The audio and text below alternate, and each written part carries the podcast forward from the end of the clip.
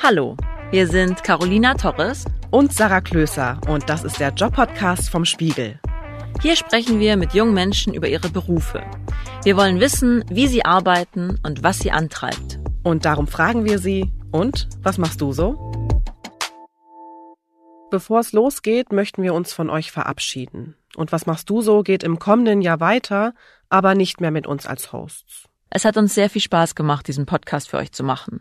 Wir durften in 57 Folgen inspirierende junge Menschen und ihre Jobs kennenlernen. Wir haben mit ihnen spannende, lustige und manchmal auch kuriose Gespräche geführt.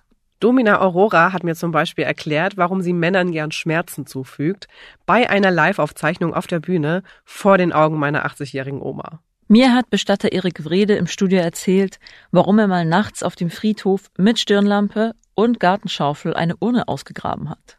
Danke euch allen für euer Feedback, eure Mails und Kommentare, aber vor allem fürs Zuhören. Danke. Und jetzt geht's weiter mit der Folge. Caro hat diesmal mit Tanzlehrer Raphael Krause gesprochen. Raphael ist 23 Jahre alt und kommt aus Köln. Eigentlich leitete er schon als Teenager seine ersten Tanzkurse, hat aber dann doch eine Ausbildung zum Versicherungskaufmann gemacht und sich erst Anfang 2020 dazu entschieden, Vollzeit Tanzlehrer zu sein. Und dann kam Corona. Wie sich sein Job mit Social Distancing verträgt und warum er überzeugt ist, dass viele seiner Schülerinnen und Schüler gar nicht nur zum Tanzen zu ihm kommen, das erzählt er im Podcast. Viel Spaß beim Hören.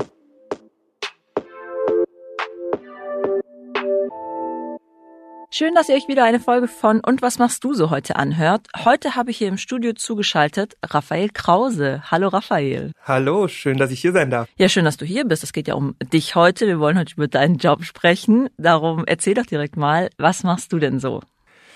Möchtest du das wissen, was ich meiner Oma erzähle oder das, was ich Leuten erzähle, wenn ich sie neu kennenlerne? Oh, okay. Was du deiner Oma erzählst. Ich bin kaufmännischer Angestellter in einer Tanzschule. Und was erzählst du den Leuten, die, weiß ich nicht, unterscheidet die von deiner Oma? Da sage ich, ich bin Tanzlehrer. Das klingt einfach cooler, aber meine Oma glaubt nicht, dass das wirklich ein Job ist. Deswegen. Okay, ja, vielleicht zeigst du ihr nachher diese Folge, dann wird sie wissen, ähm, warum das ja wohl ein Job ist, was du da tust. Ja, ich, ich, ich schau mal. Raphael, hast du denn gerade einen Lieblingstanz? Nee, schwierig. Also vor allen Dingen dadurch, dass ich ja also selber gar nicht mehr so viel am Tanzen bin, sondern jetzt eher auf der anderen Seite stehe und was beibringe ähm, und mir das Unterrichten einfach so viel Spaß macht, da wäre, glaube ich, ein Lieblingstanz nicht ganz vernünftig. Mhm. Wie kam es denn, dass du selbst angefangen hast zu tanzen? Und wann war das? Für die Frauen. Äh, nein, also für die Ladies. Äh, für die Ladies, ganz genau. Ähm, nein, das war 2010, so Ende 2010 müsste das gewesen sein, da wurde ich also in der, in der Schule gefragt von einer guten Freundin, die ich, die ich ganz gern mochte, hör mal, hast du nicht Lust, einen Tanzkurs zu machen? Und dann habe ich gesagt, ja, gut, alles klar, machen wir. Und dann äh, zwei Wochen später habe ich im Januar dann irgendwann angefangen mit meinem ersten Tanzkurs. Und dann hat sich relativ schnell so entwickelt, dass ich zum Turniersport gekommen bin und ähm, dann wirklich vier, fünf, sechs, sieben Mal die Woche trainiert habe. Und ja, dann war der Weg nicht mehr so weit bis zum Unterrichten. Du hast dich dann aber ja nicht direkt entschieden, Tanzlehrer zu werden, sondern du hast erstmal eine Ausbildung zum Versicherungskaufmann gemacht, richtig? Ja. äh, ja, das ist tatsächlich so. Also der der Weg war ein bisschen anders. Ähm, ich habe im Grunde dann relativ schnell angefangen, ähm, Kurse zu geben bei mir in der Tanzschule auf Minijob-Basis, auf 450 Euro Basis und ähm, ja, habe dann immer neben der Schule schon unterrichtet, neben dem Turniersport, neben der Schule und ähm, ja, das war für mich eigentlich nie eine Option, dass ich das wirklich hauptberuflich machen könnte. Ich weiß nicht wieso, das war für mich aber irgendwie im Kopf nie nie so präsent. Und ich habe auch immer gesagt, nee, das mache ich nicht hauptberuflich. Und dann habe ich meine Ausbildung gemacht, habe die auch ähm, erfolgreich beendet tatsächlich, bin gelernter Versicherungskaufmann und dann kam so, ich weiß nicht, ein halbes Jahr vor Ende meiner Ausbildung, kam mein jetziger Chef halt zu mir und hat, hat gesagt, hör mal, möchtest du nicht, möchtest du nicht bei uns festbleiben und ähm, ja, das, das für dich halt festmachen. Und dann habe ich kurz drüber nachgedacht und habe gesagt, ja gut, alles klar, machen wir. Und jetzt bin ich mhm. da und äh, bin da sehr glücklich, auch wenn das erste Jahr für mich Vollzeit in der Tanzschule nicht ganz so einfach ist gerade. Weil es das Corona-Jahr ist. Weil es richtig? das Corona-Jahr ist. Also ich habe im Grunde den ersten Monat da richtig gearbeitet und dann waren wir wieder zu und das zieht sich halt jetzt so durchs Jahr. Mm, ja, über Corona und Tanzen reden wir nachher auch nochmal ein bisschen ausführlicher. Du hast aber keine klassische Ausbildung zum Tanzlehrer gemacht, richtig? Nee. nee, also äh, tatsächlich nicht brauchst du in Deutschland auch nicht zwangsläufig. Also ähm, es ist in Deutschland so, dass, dass jeder, also wenn du jetzt sagst, ich möchte eine Tanzschule aufmachen, dann äh, have fun und viel Spaß. Das kann man halt einfach so machen und genauso kann man auch als Tanzlehrer arbeiten. Das, es gibt zwar eine offizielle Ausbildung, aber ähm, die ist eben nicht verpflichtend und ich habe dadurch, dass ich halt immer schon oder jetzt viele, viele Jahre auf jeden Fall schon als Tanzlehrer auf, auf Minijob-Basis gearbeitet habe, eben dann so eine interne Ausbildung von meiner Tanzschule quasi bekommen und konnte damit dann jetzt gut einsteigen. Mhm. Ich habe mich das dann auch gefragt, ob man als Tanzlehrer eigentlich auch alle Tanzstile können muss. Ich habe einfach mal Tanzstile gegoogelt und ganz tolle Sachen gefunden, sowas wie Locking und Popping und lauter so so ulkige Dinge. Wie ist das denn bei dir? Ja, nee, also man hat schon seine Komfortzonen, sag ich mal. Also ich, ich würde mit Sicherheit jetzt auch irgendwie eine Stunde Hip-Hop auf die Beine gestellt bekommen. Ja, man, man spezialisiert sich quasi. Und das, meine Spezialisierung ist halt der Paartanz, aber ich mache zum Beispiel auch Kurse für, für Menschen mit einer Behinderung, ähm, was, was mir sehr viel Spaß macht und bin jetzt gerade auch dabei, meinen Zumba-Trainer zu machen. Uh, Zumba, also so Fitness-Dance. Ganz genau, so ein bisschen sportlicher. Aha. Und jetzt, wenn du Paartanz sagst, dann meinst du sowas wie Walzer, Cha-Cha-Cha, Jawohl. Tango? Ganz genau, ja. Ganz genau, die, die Sachen gehören dazu. Dann beschreib doch einmal bitte kurz, was genau sind denn deine Aufgaben als Tanzlehrer? Also zu deiner Oma sagst du, du bist kaufmännischer Angestellter an einer Tanzschule, aber unter uns, was sind deine Aufgaben als Tanzlehrer? Also tatsächlich gehört gehört so ein kaufmännischer Teil auch mit dazu. Also es ist tatsächlich relativ ja breit gefächert, weil wir auch also ein relativ kleines Unternehmen sind. Dann muss man eben zum Schluss alles so ein bisschen machen. Ja, also mhm. das reine Unterrichten, das reine Tanzlehrer sein beansprucht vielleicht so ein Drittel meiner Zeit, wenn überhaupt. Und ansonsten ähm, ist da viel Kundenpflege, Bearbeitung von von Kundenwünschen, von Mails ähm, da ist Veranstaltungsplanung mit bei, da ist Veranstaltungsdurchführung auch bei, da sind Konzeptentwicklungen bei und ja, eben alles, was, was zu so einem klassischen Betrieb irgendwie dazugehört. Okay, erzähl doch mal, wie so eine Unterrichtsstunde bei dir aussieht. Also wie baust du das denn auf? Das ist eine äh, ne, ne ganz schöne Frage, finde ich, weil ähm, das, glaube ich, bei jedem Tanzlehrer so ein bisschen unterschiedlich ist. Also bei, bei unseren Tanzlehrern auch ist es bei jedem was komplett anderes. Grundaufbau ist eigentlich immer die Leute begrüßen, mit in den Tanzsaal nehmen, dann 10, 15 Minuten einfach so ein bisschen warm tanzen lassen quasi, ne? einfach mal ein paar Tänze durchspielen und dann fange ich mit dem Thema, was ich mir für die Stunde überlegt habe, an und ähm, ja, dann geht's los und dann unterrichte ich und probiere dabei immer so ein bisschen zu entertainen und dann gibt's danach ähm, dann nochmal den Tanz, dass die Leute das einfach so ein bisschen selber ausprobieren können und dann je nachdem, wie, wie umfangreich das ist, gibt's dann halt das Gleiche quasi nochmal und zum Abschluss dann nochmal eine kurze Runde tanzen, dass die Leute halt dann das alles nochmal ausprobieren können. Ich habe mich gerade gefragt, wie hast du das denn damals dann gelernt, Tanzlehrer überhaupt zu sein? Also du hast gemeint, du wurdest dann früh gefragt, willst du auch mal einen Tanzkurs übernehmen, hast das auf Minijob-Basis gemacht. Wie hast du denn gelernt, wie man das macht? Äh, das war zum Schluss eine ja so eine interne Ausbildung von der Tanzschule. Also ich habe ähm, immer mehr getanzt und dann habe ich quasi angefangen, anderen Tanzlehrern zu assistieren und habe mich dabei gestellt und habe dann in deren Beisein angefangen, erste Sachen zu unterrichten, mal zu zählen, mal auf Musik zu zählen, also einzuzählen oder Figuren zu zählen. Mhm. Das ist was anderes als ein Referat in der Schule, weil du halt schon eine, eine relativ kräftige Stimme brauchst, weil du ein bisschen anders atmen solltest, ähm, damit die Leute dich halt auch wirklich ja wahrnehmen und hören. Und das haben sie dir dabei gebracht? Auch gerade sowas wie mit anders atmen? Ja, also das bei mir war das nicht so das Problem, weil ich weil ich von Natur aus relativ laut bin oder ein relativ lautes Organ habe. Ähm, aber ja, das das musst du schon lernen, dass du auch richtig die Sachen betonst, dass du auf den richtigen Schlägen die richtigen Sachen sagst. Das ist schon dann mehr, was dahinter steht, irgendwie, was man dann so peu à peu beigebracht wurde. Und dann wurde ich irgendwann ins kalte Wasser geworfen mit einer anderen Jungtanzlehrerin zusammen und dann wurde gesagt, ja, ihr habt jetzt einen eigenen Kurs, viel Spaß. Und probiert euch aus. und dann ja immer wieder mal Feedbackgespräche, immer wieder mal Leute, die sich dann bei mir in Kurs gestellt haben und geguckt haben, wie es mhm. so läuft. Kannst du das mal vormachen, dieses Einzählen zum Beispiel? äh, ja, ja, klar, kann ich machen. Also, wie gesagt, das kann man ähm, in der Gruppe ohne Musik machen, wenn man so eine, man lernt zum Beispiel eine Figur neu und dann, oder, oder wir nehmen jetzt den Tango, Grundschritt, den lernen wir jetzt neu und zum Üben machen wir das jetzt einmal gemeinsam. Und dann würde ich mich hinstellen vor die Gruppe und sagen, pass auf, wir stellen uns jetzt auf die Seite, tanzen gemeinsam. Fünf, sechs, sieben, acht und slow, slow und quick, quick, slow und Abschluss, Schritt. Habe ich auch noch Mag nie gemacht vom, vom Tablet. Kannst du das auch bei einem Cha-Cha-Cha? Wie wird das da sein? Äh, ähnlich. Fünf, sechs, sieben, acht und Start. Wiegen und Cha-Cha-Cha. Tak, tak und Cha-Cha-Cha. Cool, also so, so muss das ungefähr klingen. Ja, also es ist halt immer was anderes und es ist auch immer ja ein bisschen unterschiedlich. Ne? Also jetzt gerade ist es, glaube ich, also ich glaube im, im Kurs würde ich anders zählen. Einfach weil die Situation halt eine andere ist. Du stehst in einem viel größeren ja. Raum und hast dann halt auch Leute. noch Leute mit drin. Ich könnte mir vorstellen, dass du ein recht junger Tanzlehrer bist. Kann das sein? Also wenn ich mich jetzt an meinen Tanzkurs erinnere, dann war der Herr deutlich älter, wahrscheinlich doppelt so alt wie du.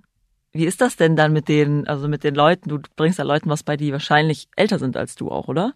Ja, ich glaube, es hat ganz viel mit Authentizität zu tun. Ähm, solange ich mich authentisch gebe, ist es, glaube ich, so, dass die Leute mich auch akzeptieren, so, so wie ich bin und so wie ich auftrete. Also ich, ich könnte niemals, also beziehungsweise es wäre halt einfach nicht vernünftig, glaube ich auch, wenn ich mich auf die Tanzfläche stelle und so tue, als wäre ich ein 45-jähriger Tanzlehrer oder mich so artikuliere oder was auch immer, das, das wäre ich nicht und dann würden die Leute mir das nicht abkaufen.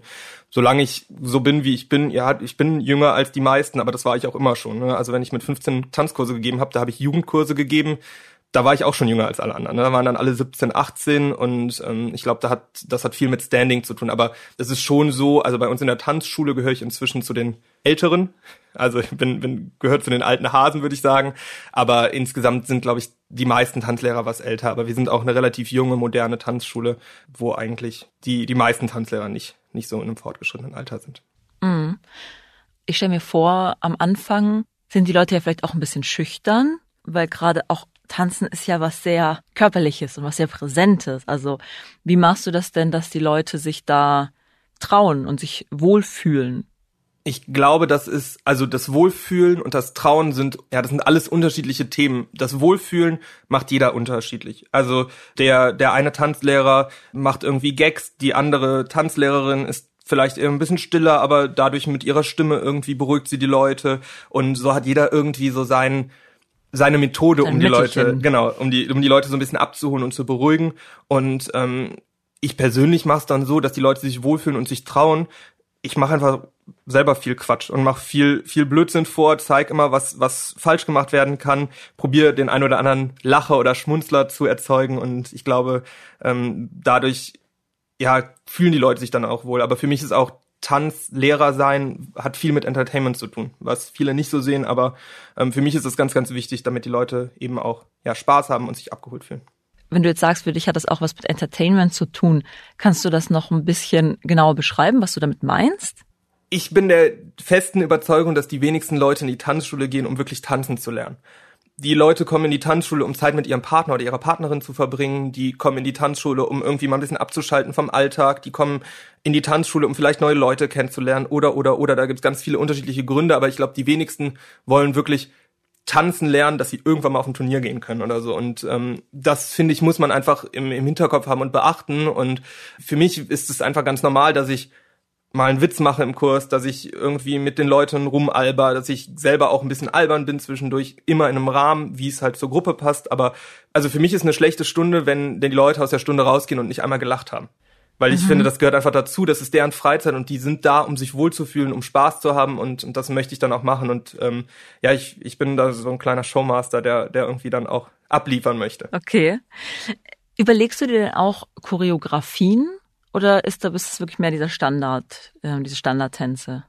Also da ich vor allen Dingen im, im Paartanz aktiv bin, also im Gesellschaftstanz, sind es eher wenig choreografieren. Aber ich mache zum Beispiel viele Hochzeitstänze und da kommt es dann schon mal vor. Also auch da probiere ich es eher bei den, bei den Basics zu halten und nicht groß Shishi drumherum, weil das ist nicht das, worum es beim Hochzeitstanz geht. Aber da muss man dann schon mal so ein bisschen choreografieren. Oder auch wenn ich jetzt ähm, mir Zumba-Choreos überlege oder so, das, das kommt schon vor. Aber auch so, es macht natürlich Spaß, dann zwischendurch einfach mal ein bisschen zu tanzen und zu choreografieren. Gerade auch, äh, wir haben Bälle, ne, so die klassischen Abschlussbälle und da muss man dann mhm. halt mal Shows für vorbereiten und da choreografiert man dann schon auch mal was mehr wenn da jetzt ein, ein Hochzeitspaar zu dir kommt und sagt, hey, wir, wir müssen so ein Brautpaar-Tanz einstudieren, wie läuft das immer so ab? Das stelle ich mir irgendwie sehr speziell vor. Naja, das Wichtigste ist erstmal, dass man, dass man fragt, was stellt ihr euch denn vor? Ja, also mhm. erstmal abchecken, was sind denn, was sind denn deren Wünsche, was sind deren Vorstellungen. Manche haben wirklich schon ganz klaren Plan und wissen ganz genau, was sie machen wollen.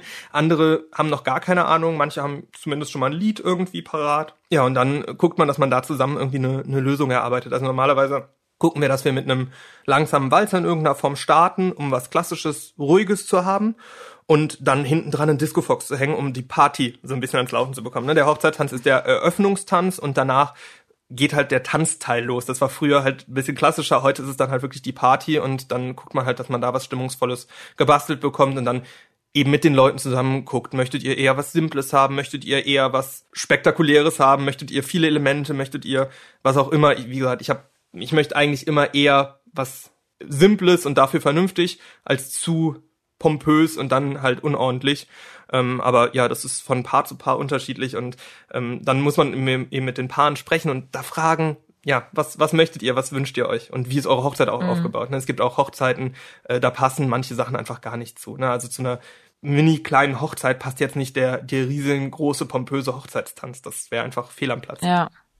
Welcher war denn dein Lieblings- Hochzeitstanz. Was habt ihr da gemacht? Äh, das war tatsächlich einer, äh, also mir, fällt jetzt gerade spontan einer ein, ähm, wo ich relativ wenig gemacht habe. Die, die, ähm, beziehungsweise wir haben uns was erarbeitet und ähm, hatten ein Lied und alles fertig und dann sind die auf einmal zu mir gekommen und haben gesagt, ja, wir haben jetzt doch einen anderen Plan und wir haben das ja auch schon zu Hause geübt und dann ist, also zu Hause geübt heißt immer erstmal, oh Gott, das mal gucken, was das wird. ähm, aber bei den beiden war das super. Und die hatten dann eine fertige Choreografie, die sich selber erarbeitet haben, die auf den Punkt perfekt war und wo man dann wirklich nur noch, noch kleine Stellschrauben irgendwie drehen musste und die einzelnen Elemente, die sie zu Hause geübt haben, halt ordentlich miteinander verbinden musste. Das mhm. war einfach, das war einfach total schön, weil das einfach auch zu 100 Prozent deren Hochzeitstanz war. Ne? Die, ja. das war nicht, nicht verstellt und nix, sondern es war einfach gut so, wie es war.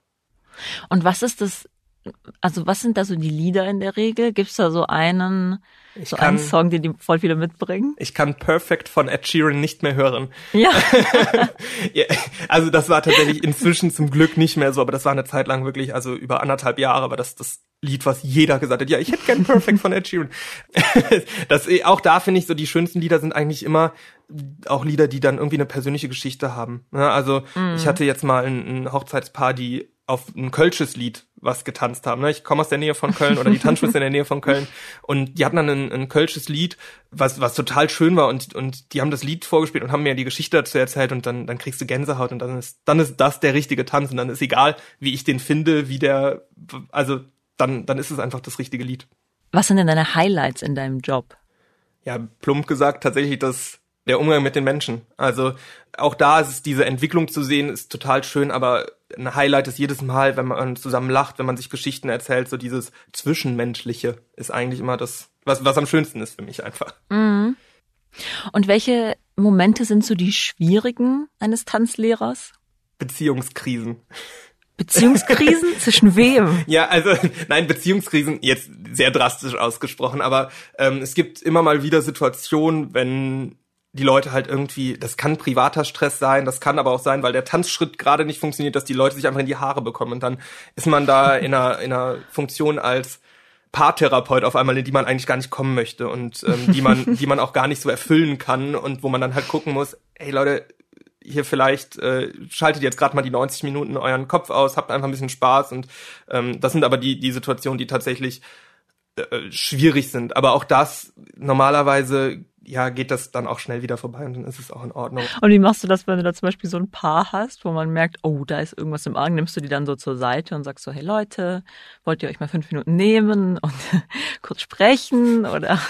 ich komme denen ganz unangenehm nah und umarm die. Nein, Oh, nein, wow. nein, nein, Quatsch. Ich, da ist auch, das ist auch situationsabhängig. Ne? Also es gibt, es gibt Paare, da sage ich, okay, die brauchen gerade einfach mal ihre fünf Minuten für sich und die lasse ich dann eher in Ruhe. Und es gibt Leute, ähm, vor allen Dingen, wenn ich sehe, dass es halt gerade ums Tanzen geht, dann gehe ich hin und gucke, wo sind die Fehlerchen und dann probiere ich aber auch nie nur einem die Schuld quasi zu geben. Das ist immer schwierig, wenn du jetzt ähm, ein wütendes Pärchen hast, die gerade den Tanzschritt nicht hinbekommen und die Frau sagt, der Mann ist schuld und der Mann sagt, die Frau ist schuld. Ja, dann, dann kannst du tatsächlich relativ viel falsch machen, wenn du sagst, ja, der und der hat alles richtig gemacht und die und die hat alles falsch gemacht. Das heißt, dann einfach gucken, ja, hör mal, den Schritt sollst du anders machen, aber zur anderen Person dann halt auch sagen, ja, du kannst auch noch das und das verbessern. Diplomatie ist gefragt. Ja, definitiv, ganz oft. Tanzen bei euch eigentlich nur Frauen mit Männern oder auch mal Frauen mit Frauen oder Männer mit Männern? Nee, bei uns, also tanzen auch tatsächlich auch äh, Frauen mit Frauen und Männern mit Männern. Ähm, Nicht, nicht wahnsinnig viele, aber es kommt immer mal wieder vor. Und ähm, das, ja, die meisten machen das sehr, sehr gut. Also ich, ich gucke mir unsere, vor allen Dingen, wir haben ein Männerpaar bei uns, die ich total bewundere, bei denen das Tanzen einfach so schön aussieht, wie es bei mir, glaube ich, niemals aussehen könnte. Also es ist einfach total, total schön anzusehen. Ja, die Tanzwelt ist ja doch äh, manchmal noch sehr klassisch. Ja? in, in, in Bezug auf was? Naja, zum Beispiel eben gerade in Bezug darauf, dass es einen Tanzschritt für Männer gibt und einen Tanzschritt für Frauen und dass ja in der Regel auch Frau mit Mann tanzt. Tatsächlich, tatsächlich. Und ähm, es ist auch schwierig für mich, wenn ich ähm, ein gleichgeschlechtliches Paar in meinem Kurs habe, das umzuswitchen. Also ich mir ist das tatsächlich persönlich total wichtig, da auch dann vernünftig, ja mit der Sprache auch schon das zu, das zu damit richtig umzugehen einfach. Und äh, man rutscht einem trotzdem immer wieder der Mann oder die Frau raus. Und ähm, ja, die meisten sind da überhaupt nicht böse, aber ich gehe dann normalerweise zu den Paaren auch hin. Also ich zwei, drei, vier Mal hatte ich das in meinem, in meinem Kursleben jetzt bisher. Und dann gehe ich aber auch vorher hin und sage, ey Leute, ich bemühe mich, dass ich das irgendwie ordentlich hier ähm, ja anspreche und dass ich nicht Mann und Frau sage, aber es wird halt passieren, weil ich es einfach in der Regel so gewohnt bin. Und ähm, ja, aber man oder ich probiere da schon drauf zu achten. Ja, ja, cool. Kann man denn jedem Menschen das Tanzen beibringen? Ein, ein breites Grinsen auf deinem Gesicht. Bis vor einem halben Jahr hätte ich gesagt ja, aber Oh, was, wa- was ist in der Zwischenzeit passiert? ein Paar, Ein Paar. ein Paar. Na, es war gar nicht mein Paar. Die kamen von einem anderen Kurs und sind dann irgendwie auf meinen Tag ausgewichen. Und das war wirklich schwierig. Zum Schluss ist es halt auch immer die Frage, was man als Tanzen definiert. Ich glaube auch immer noch, ja doch, jeder kann tanzen. Und ähm, vielleicht nicht Paartanz, aber jeder kann sich in einen Club stellen und irgendwie für sich tanzen. Und dann ist es auch gut, wenn man das für sich selber macht. Und dann ist es auch scheißegal, ob man sich dann irgendwelche Regeln hält, die wer auch immer mal aufgestellt hat. Du hast jetzt vorhin schon erzählt, dass du auch eine Gruppe hast mit äh, Menschen mit Behinderung. Sind das alle Altersklassen oder sind das Kinder? Nee, das sind alle Altersklassen. Also ich glaube, die jüngsten sind so um die 16 rum, 15, 16. Und ähm, die ältesten sind Mitte 40, Mitte, Ende 40. Ja, da sind alles, alles bunt durchmischt. Und läuft das genauso ab wie eine Tanzstunde mit Menschen, die keine Behinderung haben? Oder was genau macht ihr dort? Wir haben zwei Gruppen. Wir haben einmal eine Gruppe, die eher sowas, ich nenne es immer Hip-Hop machen. Ähm, die, die machen halt das ein bisschen freier. Da ist zum Beispiel auch, da choreografiere ich dann regelmäßiger für, ähm, für neue Tänze. Das ist dann auf einem etwas einfacheren Level, aber zum Schluss ist es eine ganz normale Stunde. Wir haben tatsächlich auch eine Gruppe für, für ähm, ja, so Gesellschaftstanzformen und die ist im Grunde genauso aufgebaut wie, wie die anderen Tanzstunden auch, nur dass halt da dass das Tanzen dann zwischendurch ein bisschen schwieriger ist, ne? weil man halt nicht nur mit sich selber irgendwie klarkommen muss und auf die, die, die Schritte auf die Kette bekommen muss, sondern eben auch noch mit dem anders. Und ähm, ja, aber grundsätzlich ist, sind die Stunden ähnlich aufgebaut. Tanzen ist ja auch etwas sehr Körperliches, hatten wir vorhin schon mal kurz angerissen, und was sehr Persönliches. Was für ein Verhältnis oder Gefühl braucht man denn als Tanzlehrer oder Tanzlehrerin zu seinem eigenen Körper? Ja, ich glaube, man braucht schon ein, man braucht ein gutes Körpergefühl, das definitiv. Ne? Ich muss wissen, wo ist meine linke Hand, wo ist meine rechte Hand und wo sind meine zwei Beine. Ich grundsätzlich muss oder solltest du dir, glaube ich, auch, sollst du dich wohlfühlen in deinem Körper. Ne? Du, du bist halt einfach in, auf einer kleinen Bühne, aber du bist halt auf einer Bühne, stehst vor Leuten und, und präsentierst dich da selber. Und wenn du da nicht, nicht klar mit dir selber bist, dann ist es halt schwierig, sich vor eine Gruppe zu stellen. Das ist immer so und das ist, glaube ich, auch da so. Ich stelle mir das in Bezug auf den Unterricht auch schwierig vor, da das richtige Maß an körperlicher Nähe und Distanz zu den Schülerinnen und Schülern zu finden. Wie macht man das denn? Auch das kommt immer ein bisschen auf die Gruppe an. Also das kann man nie pauschal sagen und da braucht auch jeder was anderes. Es gibt Paare, da, da kann ich einfach hingehen und die kenne ich seit fünf Jahren, da, den nehme ich, dann nehme ich mir die Hand einfach die, die fasse ich einfach an und leg die woanders hin oder, oder fass die an und sag, pass auf, du musst jetzt darum drehen oder wie auch immer. In neuen Kursen ist das immer ein bisschen schwieriger. Also da würde ich dann auch immer eher mal fragen oder vielleicht auch gar nicht machen, sondern probieren das halt einfach zu zeigen. Mhm. Aber an vielen Stellen, also vor der Corona-Zeit, war es dann halt auch so, dass es manchmal einfach hilft, wenn man sich die Dame schnappt. Also ich als Herr schnappe mir die Dame und tanze dann einfach mal kurz mit der. Und dann hat die zumindest schon mal einen Peil, worum es geht. Und dann natürlich kommt man sich da auch relativ nah. Ähm, aber ja, gerade wie gesagt, in neueren Kursen würde ich immer fragen, hör mal, ist das in Ordnung, wenn ich das gerade einmal mit, mit deiner Frau oder mit deinem Mann tanze oder wie auch immer. Mhm. Oder die Leute selbst fragen wahrscheinlich. Ja, ja, ja, ja, genau. Ja, das kommt auch vor. Ja. Ist es dir auch schon mal passiert, dass du nicht das richtige Maß gefunden hast? Ja. Und was Sicherheit. passiert dann? Also, ja, was genau, was passiert dann? Also sowas wird ja bestimmt mal vorkommen. Ja, also im, im Bezug auf, ähm, auf Vortanzen, klar kommt es dann mal vor, dass das irgendwie, dass man auch dann merkt, dass es den Leuten gerade nicht so recht ist, dass man, dass man mit denen tanzt, ähm, weil man steht halt dann automatisch in einem Fokus, den man eventuell gar nicht haben möchte. Also wenn ich mhm. mit jemandem vortanze, mit einer Dame, dann merkt man schon, dass auf einmal die Blicke so in, in die Richtung gehen, weil die Leute dann halt sehen wollen, wie ich das tanze oder wie, wie die Leute, also wie es halt auch insgesamt dann aussehen soll. Und dann merkt man schon manchmal, dass es einfach ein bisschen, bisschen drüber ist. Insgesamt ist es aber dann auch, wie gesagt, vor allen Dingen früher schwierig gewesen. Ich habe es eben schon gesagt, dass das richtige Maß zu finden, als ich halt selber noch ein Jugendlicher war und äh, dann, ja. dann halt auf einmal eine Nähe zu seinen Schülerinnen vor allen Dingen Schülerinnen tatsächlich aufbaut, ähm, mhm. der dann vielleicht auch unangebracht ist. Ja, das ist, wie gesagt, mhm. auf jeden Fall mal vorgekommen. Das ähm, ja, kommt heute nicht mehr vor. Mhm. mhm. Okay. Wie körperlich fit muss man denn sein als Tanzlehrer? Nicht so?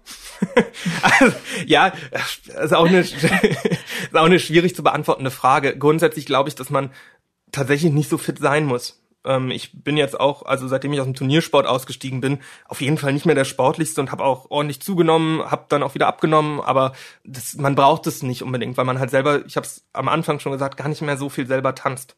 Man ist halt Lehrer und man ist nicht Tänzer in dem Moment.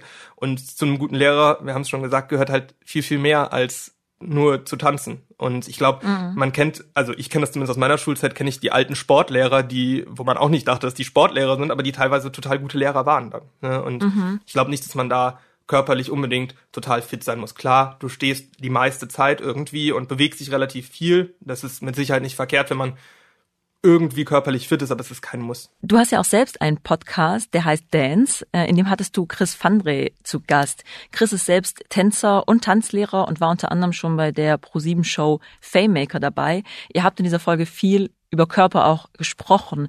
Chris hat die Aktion Dance Has No Size ins Leben gerufen, mit der er Menschen aller Größen und Gewichtsklassen zum Tanzen motivieren möchte. Wie groß ist denn der Druck in der Tanzszene, einem bestimmten Idealtypus von Tänzern und Tänzerinnen zu entsprechen? Auf Turnierebene groß. Definitiv. Mhm. Und ich glaube, in einem, in einem privaten Rahmen, also im Gesellschaftstanz, in den Gesellschaftstanzkursen, die ich auch gebe, ist da vor allen Dingen der, die Scham relativ groß. Könnte ich mir vorstellen, dass die Leute dann halt sagen, ach nee, ich will nicht in die Tanzschule gehen, da werde ich angeguckt und das ist blöd und so.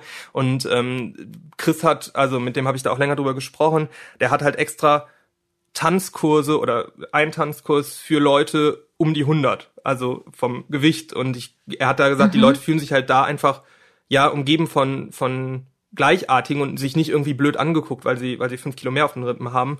Und ich glaube tatsächlich, dass da, so blöd das ist, die, die Scham einfach relativ groß ist. Und auf Turnierebene gehört es immer dazu. Ich glaube, wenn, wenn du zwei Leute hast, die gleich gut tanzen, würde die Person, die von außen nicht so gut aussieht, egal ob das ein Outfit ist, egal ob das das Gewicht ist, egal ob das irgendwelche anderen körperlichen Merkmale sind, ähm, würde immer schlechter bewertet werden, weil es halt zum Schluss was Subjektives ist, so, so blöd das ist und so blöd ich das auch finde.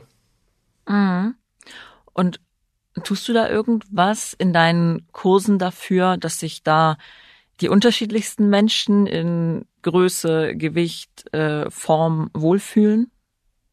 Das ist schwierig, weil ich inzwischen eigentlich nur noch Erwachsenenkurse gebe. Und die Leute kommen schon zu zweit dahin und da muss ich eigentlich selten irgendwie ja irgendwas machen für ähm, klar man probiert die Gruppe immer dann zusammen zu bekommen und ich probiere dass ich die dass ich auch wirklich dann eine Gruppendynamik erschaffe, wo halt keiner ausgeschlossen wird.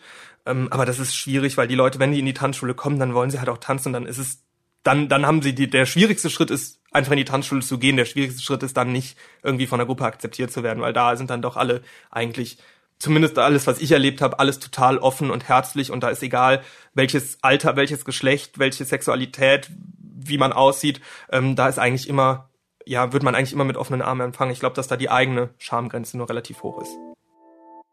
Und jetzt noch ein Hinweis in eigener Sache. Viele Hörerinnen und Hörer schreiben uns, dass ihnen dieser Podcast gefällt. Wenn dich unsere Art, Journalismus zu machen, überzeugt, laden wir dich ein, unser Angebot Spiegel Plus zu testen. Mit Spiegel Plus erhältst du Zugang zu allen Artikeln auf spiegel.de und bekommst außerdem die digitale Ausgabe des gedruckten Spiegel jeden Freitag schon ab 13 Uhr bevor das Heft am Samstag am Kiosk liegt. Weitere Informationen zu Spiegel Plus gibt's unter www.spiegel.de slash Abo. Du meintest ja vorhin auch, dass du diesen Entertainment-Aspekt auch magst und dass du Bühnen immer gerne mochtest. Bist du denn da auch manchmal noch nervös? Jedes Mal. Jedes Mal. Jedes Mal aufs Neue. Ich, ähm, das ist ja, also auch bei einer neuen Gruppe bin ich nervös, wenn ich wenn ich die noch nicht mhm. kenne. Das ist das ist aber auch gut und das ist was, was ich, was ich total schön finde. Also auch so ein, so ein gewisses Lampenfieber ist für mich gehört zu den schönsten Gefühlen, die, die ich haben kann. Also klar ist es auch irgendwie bisschen beängstigend, wenn man das so sagen möchte, aber es ist auf der anderen Seite ein total schönes Gefühl und ich weiß, dass wenn ich ein Lampenfieber hab, dann ist das Gefühl, was ich nach dem Auftritt oder nach was auch immer hab, das, das ist dann gut. Und das ist das, was dich dann daran reizt, auf die Bühne zu gehen? Oder was ist es denn dann, wenn du, wenn es sich erstmal nervös macht, dann ist es ja wahrscheinlich nicht so eine Vorfreude oder sowas. Was ist es, was dich auf die Bühne zieht? Es ist schon immer auch eine Vorfreude, aber es ist, glaube ich, vor allen Dingen mich zu zeigen, mich zu präsentieren, das, was ich kann oder was ich mir erarbeitet habe, zu zeigen. Also es ist halt in den Sachen, in die, die ich mache, ist es schwierig, ein Ergebnis zu haben. Ne? Also wenn ich ein, mir einen Schreiner angucke, der baut einen Tisch, dann hat er den Tisch da stehen. Ich bringe mir Tanzen bei oder ich, ich erarbeite mir irgendwie was, was auch immer dann habe ich was in der Hand, aber das, das sieht man nicht. Und dieses auf die Bühne gehen oder auf die Tanzfläche gehen oder was auch immer, dann ist das halt mein, mein Tisch zum Schluss. Mhm. das ist das, was ich dann halt ähm, ja so gerne mag. Und äh, dann auch mit dem Feedback darauf. Ja, den ja. mag ich einfach. Oh, das hast du sehr schön gesagt. Oh. I'm touched. Ja, sehr schön. okay. Wir sprachen gerade schon über Corona, wie auch nicht. Eure Tanzschule war immer mal wieder geschlossen zwischendrin. Ihr habt dann aber euren Weg gefunden, trotzdem mit euren Schülern und Schülerinnen im Austausch zu bleiben. Ähm, erzähl mal, wie ihr das macht. Also es ist so, dass wir ähm, Online-Videos zur Verfügung stellen. Ähm, das haben wir in der, im ersten Lockdown schon gemacht und haben wir jetzt im zweiten Lockdown auch wieder gemacht, ähm, wo wir einfach so ein bisschen Unterrichts Inhalte aufarbeiten. Ja, es sind tatsächlich relativ professionell produzierte Videos, die auch ziemlich zeit- und, und auch geldaufwendig sind.